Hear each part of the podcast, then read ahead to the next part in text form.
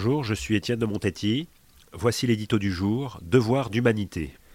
En se rendant au Vatican pour recevoir son titre de chanoine du Latran, Emmanuel Macron prend une nouvelle fois acte de la très vieille histoire qui unit la France à l'Église catholique.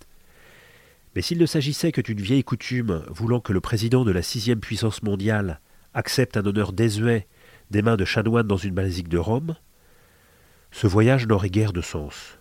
Gageons que, deux mois après le discours des Bernardins, il est un nouvel épisode des efforts du chef de l'État pour renouer le lien abîmé entre l'Église et sa fille prodigue, quoique aînée. Ce matin, François et Emmanuel Macron vont se parler. Migrants, crise de la conscience européenne, l'actualité donne à la rencontre une acuité exceptionnelle. Peut-être que pendant l'échange, des oreilles tinteront dans l'URPS, sinon dans l'ORPS. Le Vatican n'est pas si loin du Viminal, le siège du ministère de l'Intérieur italien, occupé par Matteo Salvini.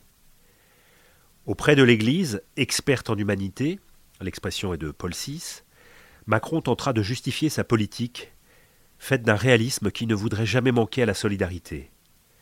Les récentes déclarations du pape, rappelant que les gouvernements ont le droit de faire preuve de prudence quant à leur capacité à accueillir, accompagner, organiser, intégrer, contribueront à les rapprocher.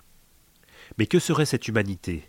Le président français lui préféra le terme d'humanisme, sur laquelle s'est construite l'Europe, cette philosophie qui court de Saint-Martin et Saint-François et se prolonge jusqu'à Schumann et De Gasperi, si soudain l'Europe consentait à ce que le mot fût pris dans une acception restrictive.